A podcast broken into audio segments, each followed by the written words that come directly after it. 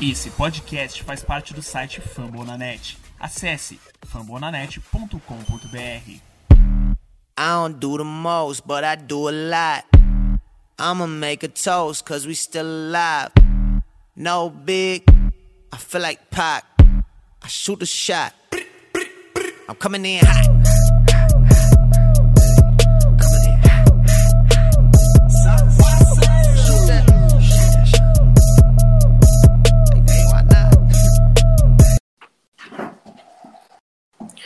Bom dia, boa tarde, boa noite para você que está nos ouvindo. Estamos começando o quinto episódio do We Believe. Um episódio extraordinário para falarmos dos dois últimos jogos dessa semana. A vitória surpreendente contra os Pelicans e o massacre sofrido contra o Phoenix Suns. Hoje estamos com Stephen Curry Brasil Salve. e com Warriors Loading. E aí, galera, beleza? Então, para começar, gente, vamos falar do jogo de segunda-feira, onde nós enfrentamos os Pelicans em Nova Orleans, onde, ao meu ver, nós ganhamos com facilidade, com prioridade, por mais que eles não tiveram o Zion, nós jogamos muito bem. Abrimos, é, fizemos 72 pontos no primeiro, no primeiro tempo e tivemos tranquilidade no segundo. Nossos calouros contribuíram bem, mas acaba que esse primeiro, esse primeiro jogo da semana foi meio que em vão, devido ao que aconteceu depois. Mas nós vamos falar lá pra frente. O que, que você achou desse jogo, João? Bom, é, eu acho que chegamos numa fase em que falamos que ganhamos dos Pelicans. É uma coisa surpreendente. Olha que fase nós estamos. E, e olha que os caras estavam sem Zion, sem Holiday, mas, mas do mesmo jeito, de qualquer forma, foi um jogo que me iludiu pra caramba. Nós jogamos bem, a gente trocou outra escalação com pool de titular, matando umas bolas de três ali muito importantes. E eu confesso que aquele jogo ali eu falei, pronto, agora é. Vamos voltar, vamos pegar o Suns, vamos, vamos ganhar também. Porque mesmo assim eu sabia que o jogo contra o Suns ia ser difícil, mas foi só uma ilusão segunda-feira. E você, Clebão, o que você achou?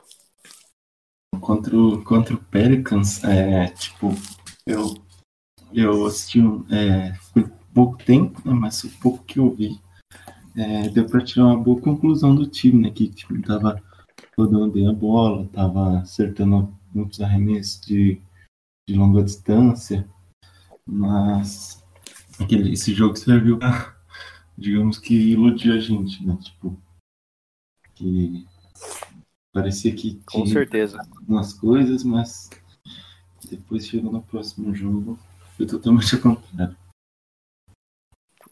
Sim. E quanto ao. Bom, não tem muito o que falar desse jogo, né? Vamos passar para as premiações de melhor e pior do jogo.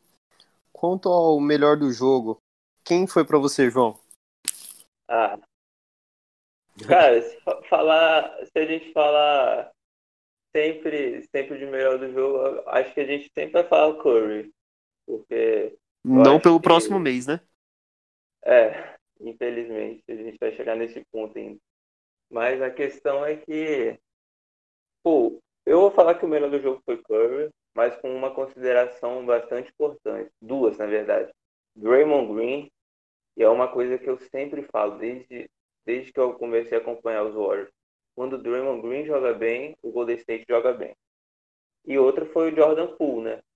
Que é aquele jogo ali começou matando, bola de três, fez até uma infiltração lá que eu lembro.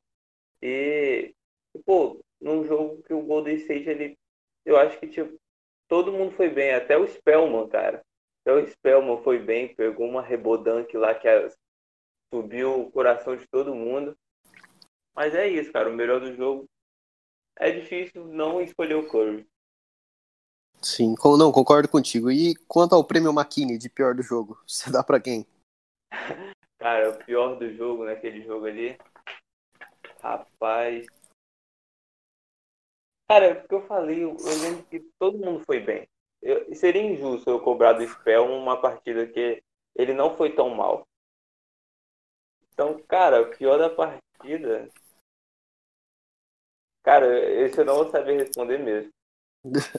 Beleza, e só pra é, deixar Ah, mais não, claro. não, não, Uhum. não, não. Calma aí, lembrei, lembrei. A de... Quem? do Lynn Robson, óbvio. Tava esquecendo. Pensei nele. É, o Makini mais baixo. É, caraca, eu tava esquecendo totalmente. Entre tantos pontos positivos, a gente conseguiu ter um negativo. Isso porque ele teve um plus minute de mais 30. Pra você ver o quanto o time foi bem compensando o jogo dele. Exatamente. Mano, eu não sei o que, que esse cara tem, ele não consegue segurar a bola, velho. Ele, é, ele não consegue. Ele, cons- ele tem um ball handling tão bom quanto o meu. O Só que- só que eu não sei. tristeza. E você, Clebão, qual foi o melhor do jogo pra você? Ah, O melhor do jogo, pra mim, foi o Stephen Curry, né? Ele, ele e o D'Angelo Russell, acho que carregaram o time ali, né? Junto com o Draymond Green. Hum, e o pior, acho que é o Glenn Robson mesmo. Não tem. Sim, é. O Glenn Robson provavelmente vai ganhar 80 dos 82 jogos da temporada. O É, melhor do jogo. então, né? É verdade, verdade. O pior do jogo, o melhor do jogo pra mim. Bom, o DeAngelo Russell e o Curry foram muito bem. Nós já estamos acostumados com isso, mas eu vou dar uma moral para um cara que dificilmente vai ganhar esse prêmio, que é o Damian Lee, que foi muito bem. Exatamente. O cara teve 23 pontos e 11 rebotes. Na verdade, nós tivemos três jogadores com double-double e o Draymond Green com triple-double nesse jogo. Então, no geral, nós jogamos muito bem. Serviu para iludir no nível máximo, até a gente cair na realidade nesse jogo de ontem contra o Phoenix Suns. Afinal, o jogo em casa, após uma vitória tranquila, no dia que antecede o Halloween, era para um massacre, como nós estávamos acostumados nos últimos cinco anos. O que você tem para falar desse jogo, João? Então, é. Assim, eu sabia que não ia ser um massacre. Eu tava, na minha cabeça tava que a gente ia ganhar, assim, por uns 8, 10 pontos, mas não um massacre, tá ligado? Mas quando começou o jogo, eu vi que ia ser um massacre pro Suns. o jogo começou até que equilibrado. O jogo começou até que equilibrado. O Curry matou uma bolinha de 3 lá. Se eu não me engano, cara, o Curry fez 7 dos 10 pontos, tava 12 a 10. É verdade, foi isso. E, Sim. E um, um pedido de tempo, né, que a gente tirou o Pascal, que eu não entendi até agora essa, essa escolha do Steve Kerr. E a gente botou o Stan e, tipo assim, óbvio que não foi nenhuma culpa do cara, assim. Mas do nada a gente tomou uma run de 30 a 1, cara. 30 a 1. Foi muito aleatório, velho. Quando, quando eu vi que tava 42 a 11, eu falei, mentira. Não é possível. Pra, pra gente ter noção, cara, o primeiro quarto acabou 43 a 14, velho. 14. Só para complementar seu argumento, dos 8 minutos e 46 segundos até 1 minuto e 30 segundos, ou seja, 7 minutos, nós pontuamos só uma vez com um lance livre do Russell. Olha isso, cara. É, é o motivo da minha depressão.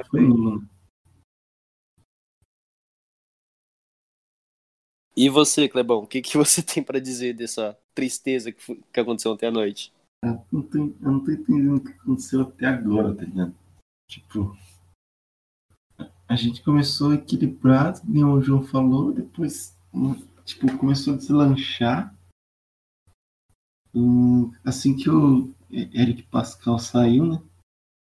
E, e daí o time não, não se entrosava, um turnover atrás do outro. O Glenn Robson tentando dar, dar crossover, tropeçando no pé, né? Normal. Eu acho que se tem alguma coisa de, de bom nesse jogo foi a estreia do Colin Stein e do Eric Burks, que eu gostei bastante.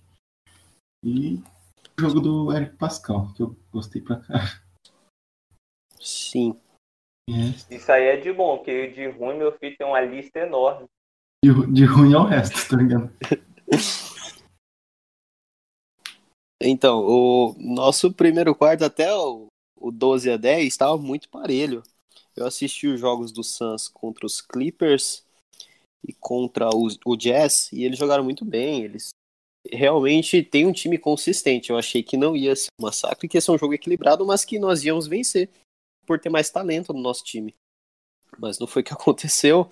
Quando eles abriram 40 a 11, 40 a 14, já eu me decepcionei bastante, já fiquei frustrado. Eu acho que os pontos positivos desse jogo são, é, na sua grande maioria, para o Eric Pascal, ele muito bem. Ele teve 5 de 7 nos arremessos de quadra. Tudo bem que a maioria bandejas e enterradas, mas ele teve 5 de 7. Eu gostei bastante do Alec Burks, por mais que ele tenha jogado muito. E eu já estava preparando a minha lista de prêmio McKinney. Só que o time jogou muito bem no quarto período, depois que a vaca já tinha deitado. Então, o, o Kai Bowman me surpreendeu bastante. Ele naquele quarto período ele jogou melhor que o, o DeAngelo Russell. Contribuiu, deixa eu ver a pontuação dele aqui para não falar besteira. Kai Bowman contribuiu. Pergunta sendo salvação. Então, contribuiu com 10 pontos em 12 minutos. Então, o Will Kalstein também gostei bastante da estreia dele. Ele mostrou muita vontade. Isso é, isso é algo positivo. Jordan Poole também matou, matou três bolinhas de três essenciais. Draymond Green, ele saiu com problema nas costas, né? Ele tava com proteção do banco. O, e algo que vocês não falaram, mas acho que é, deixaram para falar especificamente foi a lesão do Curry, né? Assim, a, a, com, Nem complet... precisava tocar nesse assunto. então, completamente sem querer. O Baines com, com certeza não quis fazer aquilo, caiu em cima da mão dele.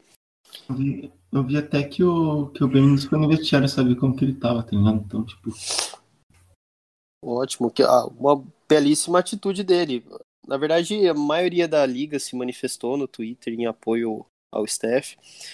Eu vou é, fazer um adendo aqui a um post que eu vi no Twitter de uma garota chamada Nájela, arroba NAHFreitas42. Ela é uma ortopedista e falou um pouco da lesão do cara. Ela disse assim, abre aspas. O armador caiu de mão espalmada, então a opção comum de fratura é do osso escafoide. Esse tipo de fratura dificilmente é visível em radiografia e há necessidade de ressonância magnética para diagnóstico. Neste caso, é comum a imobilização com tala em 8 para polegar. Trata-se de uma fratura um, pouco, fratura um pouco chata e requer muitos cuidados. Tempo de imobilização em média de 8 a 12 semanas. E em caso de cirurgia, é realizada uma fixação com parafuso canulado e retorno aos esportes após 3 a 6 meses. Outra opção seria fratura do metacarpo. Se tiver confirmação da fratura, explico mais sobre por que existe um mecanismo de trauma e tratamento para cada metacarpo ou região do mesmo e o tempo de tratamento seria de dois meses. É, fecha aspas. Então, é, agradeço a ela por ter dado essas informações e fica a nossa é, oração, nossa torcida para não ter sido nada grave, né? O João postou agora há pouco no Twitter dele que ainda não ainda vão ser realizados exames, né, para constatar a fratura, a gravidade dessa lesão, mas que nós temos com certeza, assim, no achismo, pelo menos um mês sem Stephen Curry, né? O que, que vocês acham que vai ser do nosso futuro nesse meio tempo aí? Então, posso começar aí? Pode. Perfeitamente. Então, a, o, que, o que mais me deixou assustado no, no momento foi o tornozelo. Que antes, antes dele correr para tentar fazer a bandeja e o Baines cair em cima. Calma aí, calma aí. Tá passando aqui um chatão aqui. Dá pra cortar isso, não dá? Dá. Foi vai. mal, mano. Aí vai. Então, é. Começar aqui falando sobre o, o momento que antecedeu a, a queda ali, né? A queda do Baines em cima do braço do Curry, da mão. Antes disso, ele já tinha virado o tornozelo e, e para quem acompanha o Golden State, quem acompanha o Curry, sabe que o tornozelo dele é, é de vidro, né? Você, qualquer coisinha quebra. E foi aquele e... mesmo tornozelo, né? Do, do mesmo pé, eu digo. Acho que foi esquerdo. Pô, isso, isso eu nem reparei, acho que foi esquerdo. Mas enfim, aí eu fiquei tenso, fiquei tenso, porque ele, quando ele cai, eu vi que foi uma queda feia. Mas, tipo, ele levanta, ele dá uma risadinha assim. Aí quando ele começa a botar a mão, eu falo, mano, o que, que aconteceu? Aí vi que ele foi pro vestiário e quando o Stein, né, entrou para bater o lance livre, eu falei, mano, o Curry não volta pro jogo, porque não pode. Sim. E aí eu comecei. Pô, eu até assumo, mano. Parei de assistir um pouco o jogo e fui atrás das notícias, né, para passar lá no perfil. E, pô, quando, quando você vê a imagem em meio que em câmera lenta, mano, o Baines caindo em cima do, do pulso e o pulso meio que virando, mano, é uma coisa que tipo, te assusta pra caramba.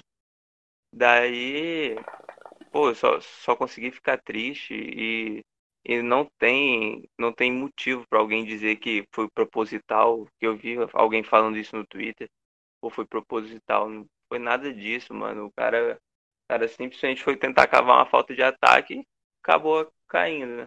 Agora vamos ver, esperar as notícias aí, vamos ver quando ele volta. E sobre o diagnóstico aí que você falou, é, ontem eu também acabei ligando para um amigo aqui, o cara é especialista em mãos. Ele falou que, segundo o metacarpo, é coisa de uma lesão mais comum na mão. Quando alguém machuca a mão, costuma ser o, o metacarpo. E a duração é no mínimo um mês, ou seja, um mês são 16 jogos sem Stephen Curry. E se for o caso aí que a mulher falou aí, que eu esqueci o nome, são Nájila. Nájila, desculpa Nájila se você estiver ouvindo isso. São 31 jogos caso o Stephen Curry perca dois meses. E você, Clebão, o que, que você tem pra falar das expectativas e da sua reação com a lesão? Quando, quando, quando o Curry machucou, eu vi até que o Stephen Curry, o João, é, postou lá, ainda, ainda até comentei lá que, que aparentemente não tinha sido nada sério porque tipo, ele levantou, é, deu uma agitada lá. E aparentemente até parecia que ele ia continuar em quadra, depois acho que o Kerr chamou ele para o vestiário, né? Por isso que eu até achei que não, não seria nada tão grave, mas, mas depois que eu vi ele indo pro vestiário, eu pensei que ele, tinha feito algo mais sério mesmo. e Já imaginei que ele nem voltaria. E, tipo, da lesão dele, eu acho que é capaz dele ficar uns dois meses fora, eu acho. Por... Dependendo da lesão, né? Sim. Mas vai ser difícil Oh. sem ele. Posso comentar, Clebão? Pode. Eu fiquei, assim, na hora, como ele. Você falou que ele saiu agitando a mão. Eu achei que não tinha sido nada muito sério. Eu vi que o, o dedo dele tinha saído do lugar, mas já saiu nos playoffs do ano passado e ele voltou pro jogo, pro mesmo jogo, né? Quando Hum. ele não voltou para bater os lances livres, sabia que ele estava fora do jogo. Mas eu imaginei que fosse uma precaução. Até porque ele não Uhum. conseguiria arremessar, né? Com a mão daquele jeito. Mas acabou que foi pior do que a gente imaginava. Como eu disse em, em algum dos últimos podcasts, se, se o Curry machucasse, ia acabar a nossa temporada. No sentido de briga por playoffs. E realmente eu acho que do jeito que o time tá, com o Curry nós evolu- evoluiríamos bastante no nosso sistema de jogo. Mas eu acho que é positivo. Eu vi um post do Corneta Warriors ontem que falando que a tendência é, é essa lesão ser positiva e essa temporada ser positiva, porque eu vi um post também falando hoje do San Antonio Spurs, da temporada 97 deles, de, foi a última que eles não foram aos playoffs, em que o David Robson machucou, que era a estrela deles, eles implodiram e pegaram uma escolha altíssima no draft e draftaram o Tim Duncan. Daí aconteceu o que aconteceu. Então, eu acredito que seja positivo que nós podemos pegar um calor, um prospecto muito bom ano que vem. Ac- Acredito que essa temporada vai ser para a evolução dos nossos calouros, para a consolidação do Pascal e do Jordan. Torcer pro, pro Spellman mostrar um pouco de basquetebol, porque tá difícil. E torcer pro Jacob Evans voltar, porque agora era uma oportunidade para ele se firmar, porque ele estava sendo pre preparado para ser um backup pro Curry e agora ele está fora por três semanas com uma tensão no músculo adutor. Então, o que eu tenho de expectativa para essa temporada é que nós é, não vamos brigar para os playoffs, principalmente por estarmos no Oeste. No Oeste, eu acredito que somente dois times é, não brigarão por os playoffs. É, um deles é o Memphis Grizzlies e o outro, deixa eu verificar aqui para não falar besteira, o Sacramento uhum. Kings. É. O Sacramento Kings está horrível. Então a gente se junta ao bolo ali de Sacramento Kings, Memphis e talvez OKC, e o resto todos brigam por playoffs, incluindo o Pelicans. Então já comecei até a olhar para a tabela e esses times horríveis, New York Knicks, Chicago Bulls, Washington Wizards, para ver o quão pior que eles a gente pode ser. Eu sou ouvinte do Finscast, para quem acompanha futebol americano, que eles estão em tanking lá no, na NFL. E é, o que eles pensam é meio que eu comecei a pensar de ontem para cá. Que assim, torcer para os nossos é, valores jovens se é, eles evoluírem, mostrarem uma consistência no jogo deles e torcer para perder também, para poder ter uma escolha boa ano que vem. Porque, sinceramente, eu não acredito que hoje nós brigamos por, por os playoffs. Se alguém tiver mais alguma é, observação antes de nós partirmos para as perguntas. Tipo, vai ser é... bom, né? Pro nosso. Fala aí, Vai ser bom, acho, pro nosso. Principalmente para os nossos novatos. É agora já vai ser a chance deles mostrarem é, o seu valor e, e se, se, se, o cara vai poder realmente contar com eles, né? Pra ver como, como, como evolução, né? Então, é, a questão é, é que, tipo, eu, como torcedor, óbvio que eu preferiria, eu acho, um tanque para tentar pegar uma escolha, uma escolha boa porque, infelizmente, sendo realista, eu sei que vai ser difícil a gente conseguir tirar leite da pedra, né? Do Steve quer tirar leite da pedra com esse time que a gente tem. Agora sem Curry por, no mínimo, 16 jogos. Então, o que, o que eu penso é isso que a gente deveria fazer. Mas eu sei que o Golden State nunca vai fazer isso. Draymond Green, Stephen Curry nunca vai deixar a mentalidade do time ser essa, vamos perder para tentar pegar pique boa. Sim. Então eu acho que, tipo, eu acho que vai ser difícil a, o Golden State querer tancar. Igual o Philadelphia. O Philadelphia tancou e muito alguns durante uns Sim. anos para pegar Ben Simmons, para pegar o Fultz. Cara, eu acho, eu não lembro se o Embiid foi por causa de tanque não, mas enfim. É, eu acho que tipo depende muito da mentalidade, sabe? E, pô, o Philadelphia tinha lá, né? Tem até hoje, eu acho. Trust the process. Confie no processo. Ou seja, vamos perder por alguns anos para montar um time do caramba no futuro. E hoje o time do Philadelphia é muito bom. Sim, concordo. Mas eu, mas eu acho que o Golden State dificilmente tomará uma decisão dessa. E, cara, sinceramente, pô, por mais que, por mais que eu queira, assim, eu também não quero, sabe? Porque a gente é o Golden State, tá ligado? É, são os guerreiros, são os caras que jogam para vencer todo o jogo. Então acho que seria contra o DNA, sabe? Sim, concordo. Isso é o que nós estamos. O que eu falei é o pensamento torcedor, né? Que a gente pensa no futuro, mas é, sim, os sim, caras querem ganhar agora. Até porque o Curry, assim, tá no auge da carreira, né? 31 anos. O Draymond Green tá na, no auge da carreira ali com seus 30 anos. Então vai ser difícil mudar essa mentalidade deles. Mas eu acredito Sim. que se nós, se nós, fôssemos aos playoffs, independente da seed, se fosse na 8, na 7, a gente não arrumaria muita coisa, não. A gente ia tomar um vareio nos playoffs. Então eu, eu torço. Eu, por mais que o Curry vai voltar daqui um mês ou dois meses, independente, é, e nós vamos melhorar, eu torço para não irmos aos playoffs e pegarmos uma pick de loteria e para termos uma, um futuro. É, Alguém tem eu já Sim, eu já acho tipo eu já acho assim, eu não vou torcer para que a gente perca, tá ligado? Vou torcer pra gente ganhar, mano. Sim. Mas, tipo assim, hoje a minha cabeça é: se a gente perder, não tem tanto problema. Porque pode ser uma coisa boa, tá ligado? Mas, pô, Sim. nunca vou torcer pro meu time perder. Sim, eu entendo. Eu acho que um, um ponto positivo, assim, para nós ficarmos fora dos playoffs, caso aconteça, é a entrevista que o Kerr deu antes de começar a temporada, tava falando no nosso grupo ontem, de que ele não tem pressa pro Clay Thompson voltar. O Clay Thompson já deu entrevista falando que ele não tem pressa para voltar, porque ele pretende jogar até os 39 anos. Então, eu acho que se nós chegarmos ali no Game, que é a previsão de volta do Clay Thompson, e estivermos na seed 12, seed 11, não sei se eles vão forçar tanto pro, pra gente brigar pelos playoffs. Eu acredito que eles vão preservar o Clay Thompson pra gente ter, ter ele inteiro no ano que vem. Vocês- concordam? Discordam? Ainda, Eu concordo. ainda mais é, se conseguir pegar um, um jogador bom no, no draft, né? Daí o time vai vir ainda mais forte, né?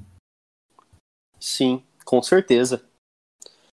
Aí, e considerando ainda que a gente tá sem o, o Looney, né? Nesses primeiros jogos. Ele jogou um pouquinho, né? No primeiro jogo, mas machucou. Exatamente. Cara, a Então, bruxa tá muito solta. Sim, sim. A gente, a gente perdeu Cle- é, Kevin Durant, Clay Thompson e Curry nos últimos seis jogos, velho. Tirando o Looney, que ficou baleado a- a as finais inteiras, né? Sim, e Godalo também, que teve um problema contra o Houston. Também. Tá, tá tudo uma merda. Pois é. E podemos passar para as perguntas, então? Vamos escolher o melhor e o pior jogador contra o Santos. Ou, verdade. É, melhor, João. Para você, quem foi? Melhor. É... Pô, vou de Pascal. Gostei.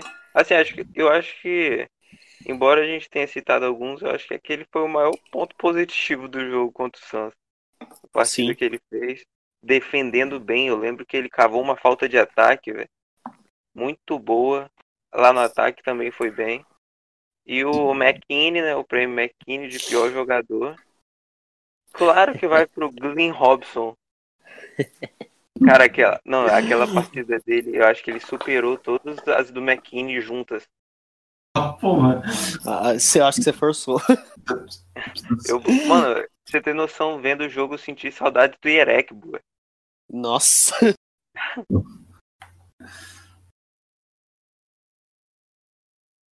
E você, Kleber? Melhor e pior jogador para você? É, pra mim também foi o Eric Pascal, é, que fez 20 pontos, 3 rebotes, não tô falando merda, né? Mas se não me engano foi isso. Exatamente, teve um plus minute de mais 19. Considerando que a gente perdeu por muito. Foi muito bem. E ele foi titular, né? Ele tava na. Quando a gente Sim, tava perdendo. sim. E o prêmio McKinney, nossa, isso é difícil, hein? Mas acho que vai ser o Glenn Robinson. Se a gente chama esse cara, não sei como que ele joga no Warriors. Pois é. E posso, posso comentar? Pode. Uhum. Eu concordo com vocês. Melhor a- foi o Eric Pascal. Acho que no quarto período o time jogou muito bem. O Kai Bowman contribuiu bastante. O Stein contribuiu ao ponto de a gente reduzir a vantagem que no início do quarto período era de 29 para 11 pontos. Nosso quarto período foi de 43 a 26. Nós fomos muito bem. Mas quem se destacou mais foi o Eric Pascal. E o ponto negativo não dá para fugir do Glenn Robson. Ele realmente é patético com a bola na mão. Acho que nós esperávamos com a contratação dele que ele fosse um 3D, que ele defendesse e chutasse para três. Mas ele é baixo, foi é, totalmente exposto pelo Kyle Leonard no primeiro jogo. Não, não defende tão bem assim, para não dizer que ele defende mal. E, cara, não só chutando, né? Não só de longa distância, mas ele consegue errar bandejas fáceis. Eu acho absurdo, assim, os jogadores de NBB fazem bandejas, é, fazem o que ele erra. É absurdo. Básico. É o básico. A gente tava brincando ontem no Twitter que o Franca não tomaria o que a gente tomou ontem. É, o Glenn Robson é, é brincadeira. Um, um outro ponto negativo, mas que não foi tanto, é o Omar Spellman, que eu, eu ainda não entendo por que, ele alinha para chutar do perímetro se ele não sabe chutar. Eu, eu realmente não consigo entender. E eu não entendi também porque o Marquise Chris não entrou ontem. Não, não entrou em quadra, sendo que estava saudável. Então, Vocês têm, vocês têm mais algum comentário a tecer por esse, desse jogo? Cara, eu, pra ser muito bem sincero, tá ligado? Eu podia muito vir aqui mentir. Quando o Curry machucou, eu fiquei tanto atrás de informação que eu esqueci o jogo, tá ligado? Eu nem sabia desse negócio aí que a gente meteu 40 e poucos pontos no último quarto. E, pô, eu acho que. Eu acho que. Contra o Thunder, no primeiro tempo todo a gente meteu 33, velho. Sim, Eu acho que vou até- 87, 38 por aí.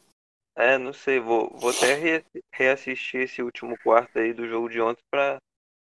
Porque, pô, eu- qualquer coisa que eu falar aqui pode ser besteira, então eu não vou falar de uma parada que eu nem sei.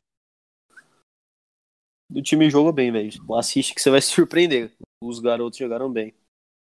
E você, Clebão? O, o Pule, eu não sei, não sei se vocês viram que ele deu meio que um crossover no Kelly Oubre.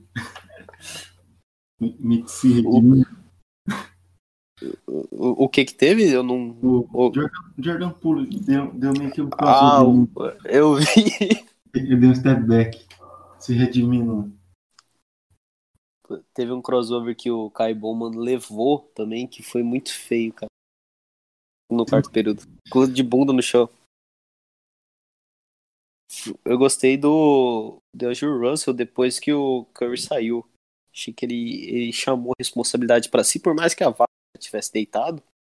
Eu Uhum. gostei dessa atuação dele, Ah, e outra. Posso fazer um comentário? claro. E isso aí eu, eu tenho consciência. Uma coisa que eu não entendi é por que, que quando o Curry saiu, a bola ficou na mão do Dilo e por que ele não, não acontecia isso com o Curry no jogo? Pois é. Pô, Até porque pô. o jogo. Pode falar. Eu acho que foi o Corneta que comentou isso também. Cara, não dava pra entender. Mano, bota a bola na mão do Curry ou do Dilo e deixa os caras jogar, velho. Mas não, tem que fazer rotação, tem que dar a bola no, no poderoso Spell, mano, no Green Robinson. Não dá, mano. Nossa, e o Draymond Green dando airball. Patético. É, tá tudo errado no Warriors. O Draymond Green tá acertando os arremessos ontem, mas nem que. Então, o Kleber tava falando ontem no nosso grupo que é muito estranho, porque assim, a gente não tem um time tão ruim pra jogar tão mal assim. É, é estranho a forma como o time tá jogando. Dá pra Mas- entender muito bem. Tipo assim, na, na defesa tu, tu até entende que a gente tem dois guardas que não defendem muito bem, a gente tem o Glenn, uma opção que não defende tanto, mas tipo, defende razoavelmente bem, mas no ataque o time tá muito ruim, cara. Não se essa noção. Então, tipo, Sim, então no último podcast nós falamos da defesa. Ah, tem que melhorar a defesa, a defesa tá mal, a gente tá cedendo muitos pontos. Mas o ataque também tá, tá difícil, né? Cara, em, em todos os jogos até agora, quatro, o início do jogo, só o Curry pra deixar a gente ali perto, porque o resto do time não tava contribuindo. Na tipo, defesa tá ruim, no ataque parece na defesa. É isso aí.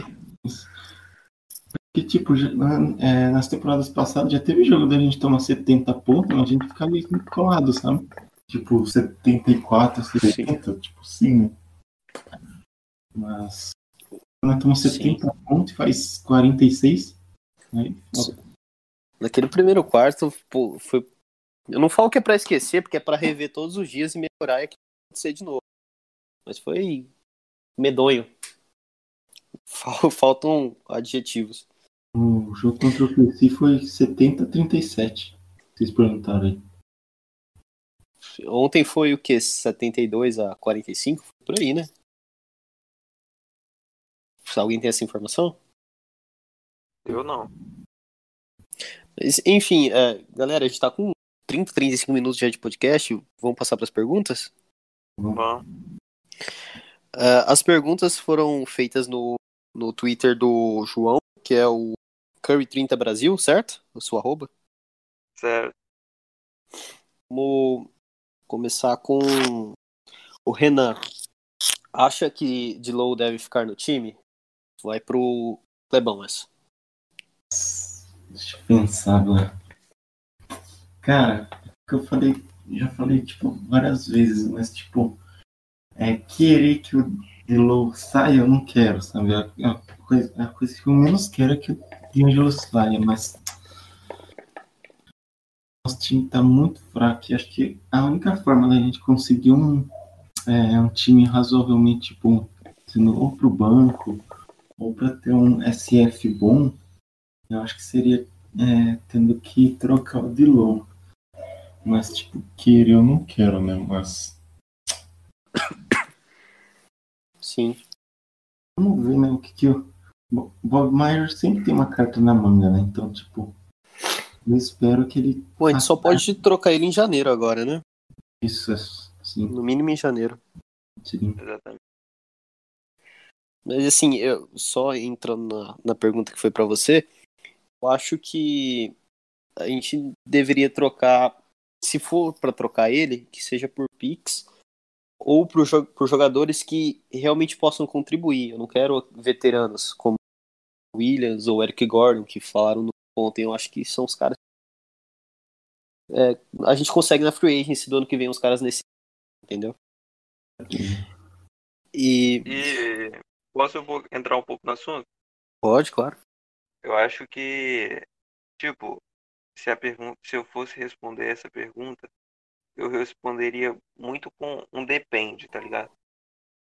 Eu acho que depende de qual pique a gente pega eu acho que para janeiro eu não trocaria o Dilo, não. Eu esperaria ver qual, qual escolha de draft a gente teria, né? Qual pick. Sim. Imagina uma pick top 5 do primeiro round mais Dilo. Dá pra pegar um cara bom, velho. Sim. Sim. Um cara, um cara tipo um, um Bradley Bill. Também ah, eu acho. Tem... Pode falar o que é bom. Também, tipo, é, eu acho que esperaria mais um tempo, né? Por, tipo, é, tipo a, a tinha fechando a, a deadline, né? Que é o último período de troca, para ver qual, quais times que, que podem, é, é, tipo, ficar entre os piores, né? Para pegar uma pick boa, por exemplo. E fazer isso também, né? Mas Sim, eu acho que eu acho que em julho as ofertas pelo Dilow vão ser muito maiores do que em janeiro.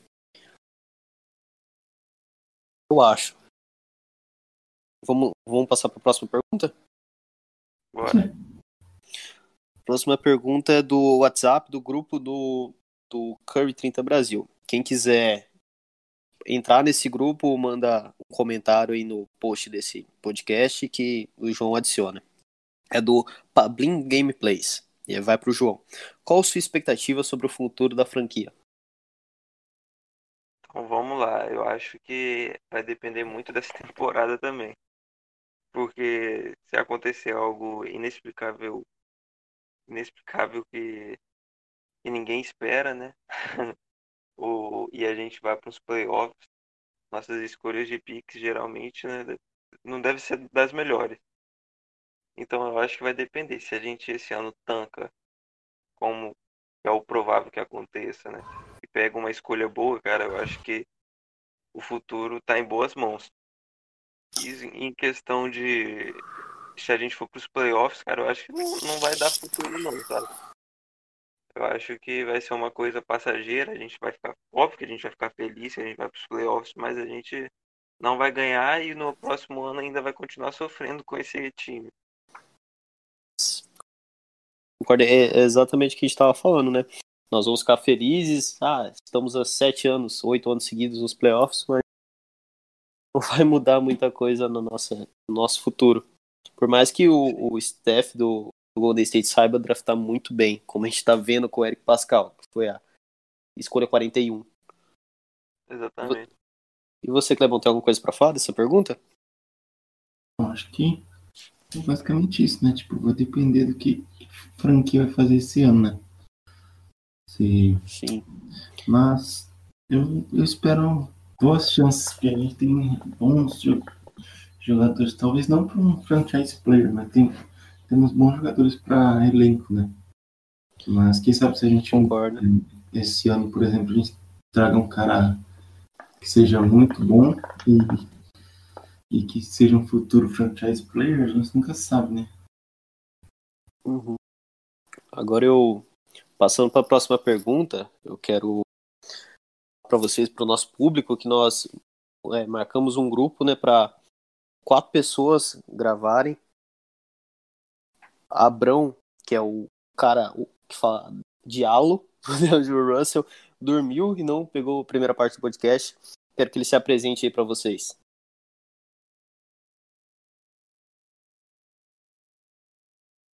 Abrão? ele logou e não fala nada? Acho que, acho que moiou, hein? Tá, beleza. Então essa pergunta não vai para ele. essa pergunta vai para uh, ah, todos nós é, comentarmos um pouco. É da Thay, do grupo do WhatsApp também. O que esperar dos novatos agora com o Curry machucado? Eles vão chamar a responsabilidade ou vão se esconder? Pode começar aí quem quiser.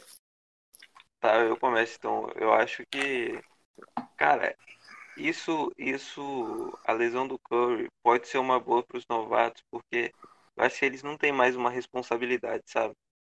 Eu vou fazer uma analogia, muito nada a ver com o assunto, mas é, é pro futebol. É com o Messi no Barcelona. Tipo assim, você já viu que toda pessoa que. Pessoa, vamos supor, pessoa que tá brilhando, ele chega no, no time do Messi, ele começa a se esconder um pouco. Já percebi. Porque, tipo, o cara, um cara novato, vamos supor, no Golden State, ele vai querer impressionar, sabe? Ele vai querer passar a bola pro Stephen Curry, ele vai.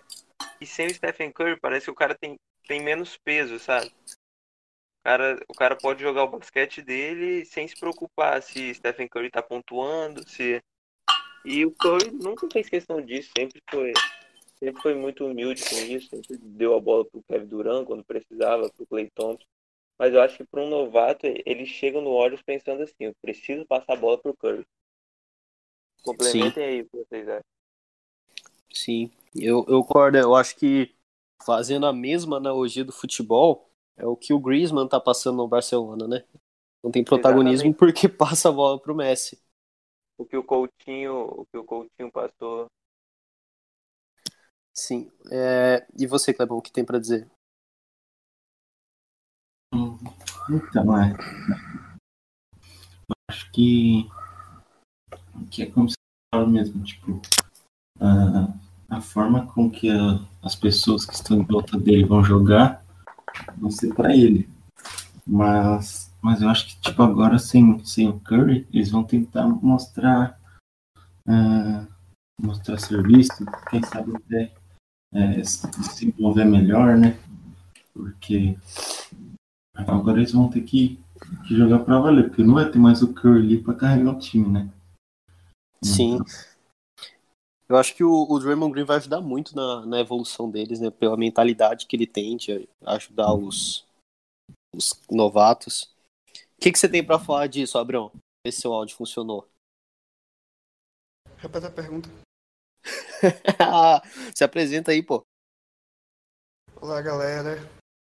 Abraão falando aqui. Boa tarde a todos, bom dia ou boa noite, né? Depende do horário que vocês estiverem nos ouvindo.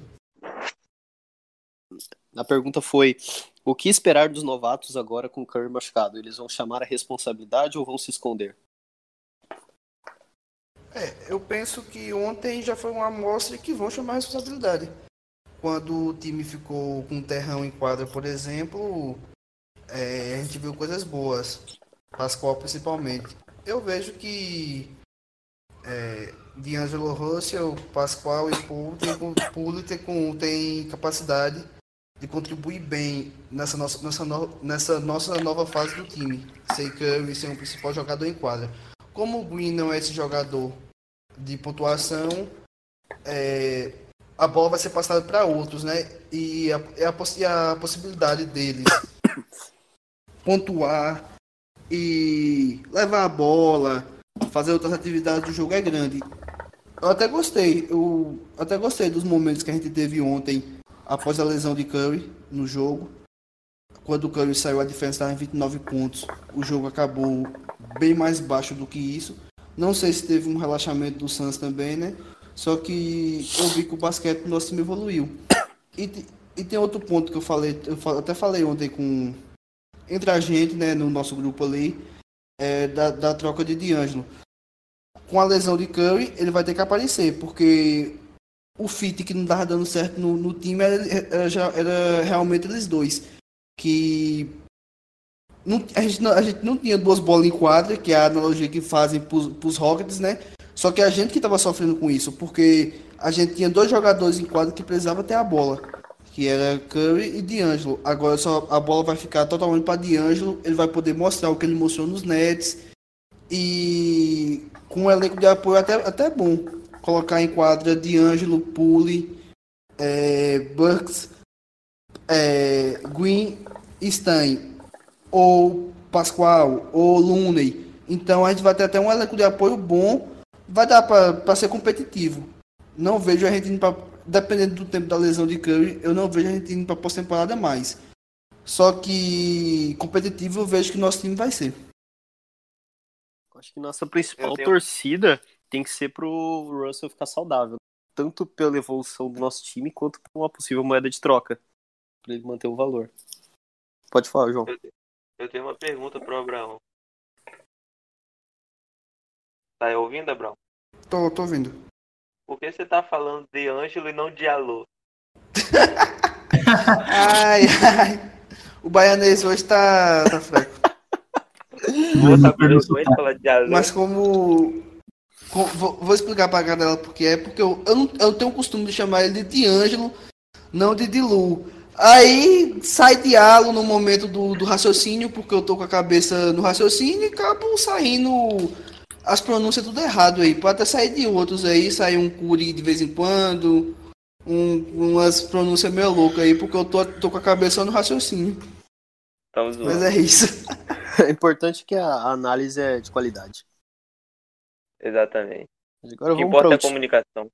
Sim, agora vamos para a última pergunta. Sendo bem sincero, eu não ouvi falar disso aqui. É o do AJ, arroba do arroba juniorcheats, do Twitter do, do João. É para nós comentarmos acerca de uma fala do Kerr, que diz que é difícil transformar o Curry em James Harden. Eu ah, não sim, ouvi eu ele falando isso. Então, começa aí. começa aí, Abrão. Basicamente, o Kerr falou isso. Que Curry não tem um físico privilegiado e os Rockets jogam assim há cinco anos. Ou seja, qual é o jogo dos Rockets? espalha quatro jogadores no perímetro e dá a bola na mão de, de Harden para Harden infiltrar ou, ou, ou dar no pivô, fazer um pick and roll, achar alguém livre no perímetro para arremessar para três, que os Rockets têm há cinco anos esse jogo estabelecido. O Warriors não. O Warriors roda a bola e para esperar o, me o melhor jogador para arremessar, né? O jogador que estiver livre, o jogador que tiver melhor condição para arremessar. E ele falou nesse sentido, que era muito difícil transformar Curry essa temporada em, em, em Harden, para ter um volume de jogo altíssimo, porque o nosso estilo, o nosso esquema de jogo não é para isso, nossos jogadores não é para isso e Curry não tem um físico privilegiado para isso. Que Curry não poderia ser um jogador de 25, 28, 30 arremessos por jogo, porque ele não tem um físico privilegiado para isso. Foi basicamente isso, não foi uma transformar Curry em, em, em Harden, teve todo um contexto em volta disso. Cara, é, é exatamente isso que ele falou. E, e outra coisa que ele também complementou é que os Warriors não têm elenco para fazer o que o Rockets faz, que é deixar cinco chutadores, né? Quatro e o Harden, e, e deixar o Harden no isolation sempre. Então, então é uma questão de, de teria que adaptar o time todo, não é só o Curry, teria que adaptar o elenco todo e o, e o Houston joga assim há cinco anos, né? como o Abraão disse.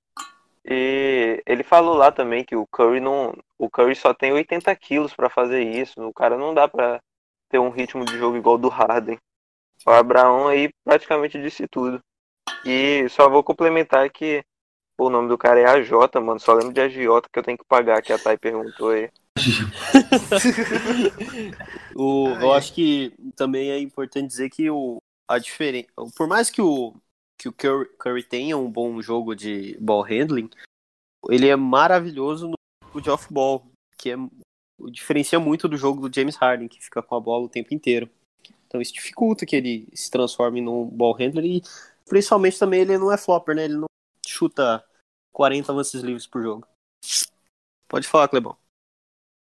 Então, é, tipo, eu acho que também é, vai também da filosofia, né, do, do time. Acho que a, nossa, a filosofia do nosso time não é, tipo, ter um jogador o tempo inteiro com a bola e, e para tentar um isolation, uma bola de três, por exemplo, é, no step back e tal. A gente faz isso tipo uma, duas vezes no máximo por jogo.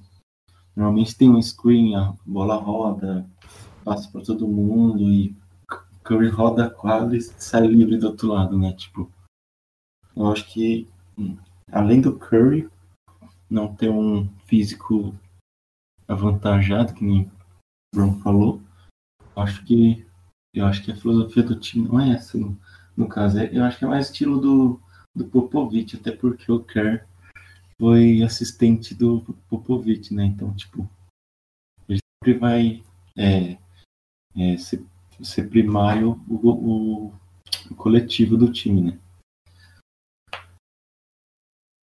Sim, sim. Por mais que nós não tenhamos a qualidade que tínhamos ano passado, ele mantém o raciocínio de que tem que passar a bola, rodar por todo mundo e ter os turnovers do Blaine Robson. Agora, é, galera, é, nós temos é, nove pessoas no nosso grupo e por mais que não, os nossos integrantes não tenham tempo de participar do nosso podcast ou não participem integralmente, eles fazem um esforço para participar e dar uma opinião.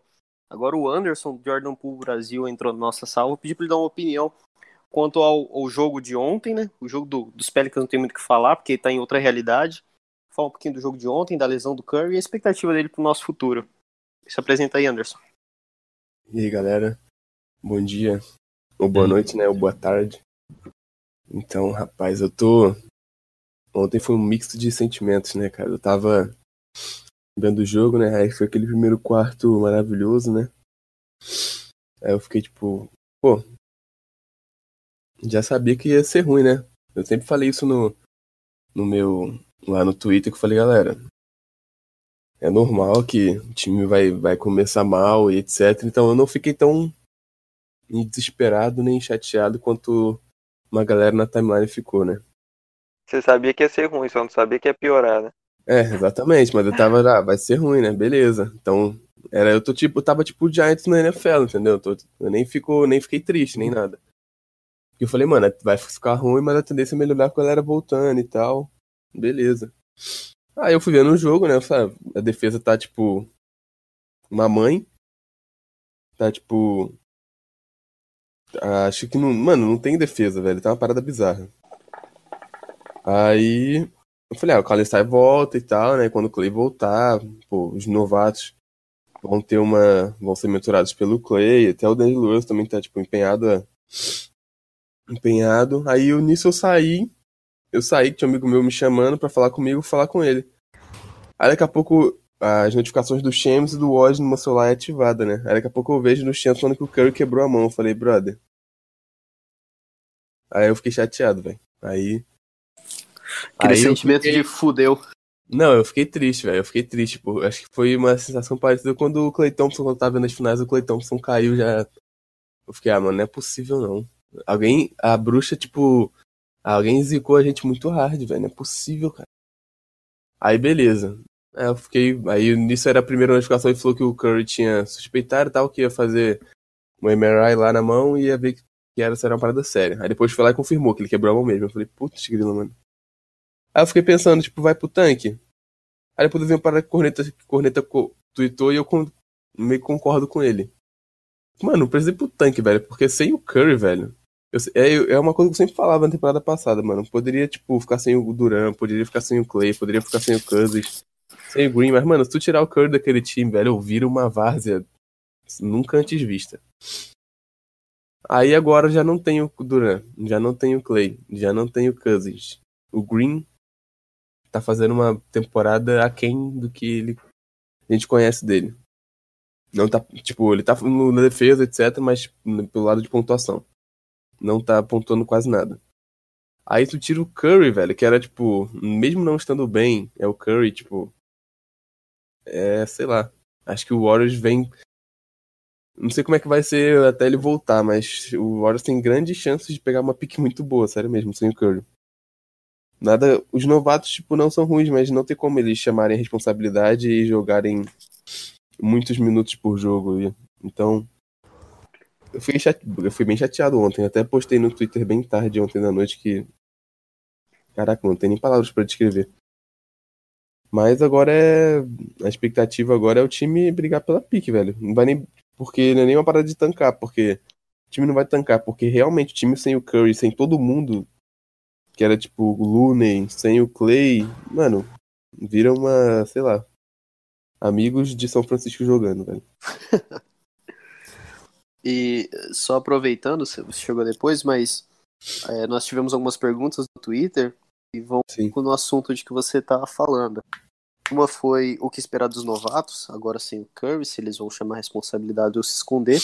E outra, se o Dilow deve ficar no time ou se nós devemos pensar em uma troca a partir de janeiro, julho. Ó, O que, que, você, na- que, que você acha? Na minha opinião, eu não trocaria o Dilow, cara, porque eu acho que não tem, fora o D'Angelo, acho que, sei lá, o Devin Booker é um novato, entre aspas, um moleque novo no, no patamar dele, tem o Booker, tem mais quem? Cara, é muito pouco gente nova, assim, né, da idade deles que é boa quanto eles. Tem um potencial absurdo, então eu não trocaria ele. Eu só trocaria ele fosse, sei lá, se o Warriors assa- assaltasse algum time que desse, sei lá, duas, três no primeiro round, uma pique alta e duas médias. Então, tipo, sei lá, aí o Warriors vai lá e reconstrói o time com. E se for numa classe boa, porque não, essa classe aqui tem James Wiseman, tem o Lamelo, mas eu não sei se ela é tão profunda assim pra, tipo. Que essa classe, essa última classe do draft foi bem profunda. Então, tipo. Eu não sei como que vai ser. Acho que tem que ser uma oferta muito, muito boa, tipo, irrecusável pros Warriors trocar o, o. Tipo, aquela oferta que tu olha e fala, mano, o time foi muito assaltado. Porque, mano, o D'Angelo é muito bom. Ele já é bom hoje, tem muito espaço pra melhorar. É um dos melhores jovens promissores da liga. Sobre os outros novatos, eu acho que o Pula não vai se esconder, porque é da característica dele, que ele tenha confiança no jogo dele. Ele, mano, ele vai arremessar as bolas dele caindo ou não. O Pascoal ontem fez uma boa partida, então eu acho que se esconder os novatos não vão, mas eles não dá pra esperar que os novatos joguem e tipo, caraca, eles estão substituindo o Curry, porque tipo, mano, é o Curry, cara, o maluco é... o time gira em torno dele, então o time vai cair de produção porque tudo gira em torno do Curry, né, cara? Então, eu acho que os novatos vão vão ter partidas que vão jogar bem, vai ter partida que eles vão tijolar pra caramba, porque, né, meio que esperado essa inconsistência. Mas eu, eu- esse é um tempo bom para os novatos jogarem, se mostrar, perder o medo, se alguém tiver medo, é a confiança, ganhar confiança no jogo deles, aprimorar, jogo, aprimorar o próprio jogo. É um tempo para eles tirarem de aprendizado, porque eles vão ter, mesmo o Curry com a mão quebrada, velho, o Curry vai estar lá com o time, vai estar lá fazendo as paradas. Então, é o tempo que eles vão ter de fazer as paradas, ter o feedback do Curry, do Clay, da comissão. Ah, isso tá errado, isso tá certo. Mano, faz isso, não faz isso. Então, é o tempo pros novatos tirarem pra poder amadurecer o jogo deles. Porque vai, tá muita, vai ter muita gente olhando eles, então é agora o momento. Eles vão ter muito tempo pra jogar contra, tipo, times bons. Não vai ser, tipo, Summer League, nem pré-temporada que joga o terrão quase o tempo todo. Então, é o tempo deles aí amadurecer. É, agora a tendência é a evolução deles, torcer pra evolução. E Sim. Só uma, uma informação, a gente tava falando do Jacob Evans, que É, então, eu ia falar isso agora, que eu tinha visto no Twitter hoje que eles renovaram. Então, ontem o- os Warriors exerceram a cláusula de extensão com o Mar Spellman até 2020, 2021 e é es- estranho, né? Porque normalmente o- os times eles é, anunciam de uma vez só todos os jogadores sem um Uhum. contrato. O Clebon até postou que era estranho isso do, do Evans, mas eu vi também que, que exercemos a cláusula de extensão. E ele vai ter muitos minutos agora sem o Curry. Sim, vai dar pra botar ele e o. Como eu tinha, visto na internet um blog do Horus falando de botar ele de PG e botar o pulo de SG, né? Então tem que ainda tem o Alec Burks também que tá, tá voltando, tem uma galera que tá voltando, então vai ser bom pra galera voltar, deixar eles jogarem. Como a galera tá voltando de lesão, deixar a galera voltar e e pegar Sim. confiança no jogo de novo. Se essa gurizada evoluir, tiver uma média ano que vem de cada um 10, 12 pontos por jogo, vai Sim, ajudar tá a gente tranquilo. bastante. O banco do Horus não tinha essas pessoas ano passado, então. Sim, eu acho que Era, a- era o Livingston e o, o Igodala em alguns jogos que faziam alguns poucos mais de pontos. sim, até porque a idade chegou pra eles, né? Não tava É, contribuindo tanto. Mas o Ike, cara, saudade. Saudades. Mas ano Então, eu, volta. se Deus quiser, eu vi um post de que é bem provável que ele volte pra se É ele, aposentar. é, ele falou, ele falou que era certo que ano que vem ele ia voltar. Amém. Então, alguém tem mais algum comentário para sobre esse assunto, sobre o, o nosso futuro, ou podemos encerrar o podcast, galera? Podemos encerrar, eu acho. Então, galera, agora nós temos mais dois jogos essa semana. Amanhã, sexta-feira, contra os Spurs em casa. Sábado contra o Charlotte Hornets em casa também. E no domingo nós pretendemos gravar um próximo podcast com análise desses dois jogos e o que a gente viu de evolução desses calouros com maior minutagem. Beleza? Agradecemos a audiência de vocês, pedimos desculpas pelos erros e é isso. Um abraço para todos. Fiquem com Deus. Tamo junto. Valeu. É isso, é nóis. Valeu, galera. Obrigado pela audiência. Valeu, Dialo. E eu não sei, diálogo, não-. E pior que eu não sei se é bom ou ruim perder pro Hornets agora, mas eu não sei. Ah, eu acho que é bom, porque eles têm um time horrível. Eles vão brigar por pique alto. É, então, eu não sei se é, ganhar, se é bom ganhar agora ganhar ou perder, velho. Eu já não sei mais de nada. Só vou esperar acontecer. Agora é bom fazer um, um 577. Tá bom. Tem que vir aí pra quebrar o recorde do Bobcat. Já tá bom. Mas engraçado é que se for 577, a pique 1 não é garantida, né? Porque vamos pra loteria ainda e não podemos se fuder na loteria. Exatamente. Porque o Pelicans pegou o Zion e nem teve o pior. Os fãs do New York Knicks choram até hoje. Isso aí. Então, abraço, galera. Até domingo. Tamo junto. Go Warriors.